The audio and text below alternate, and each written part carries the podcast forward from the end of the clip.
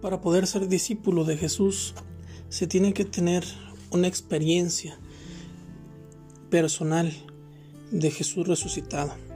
Es necesaria una experiencia pascual.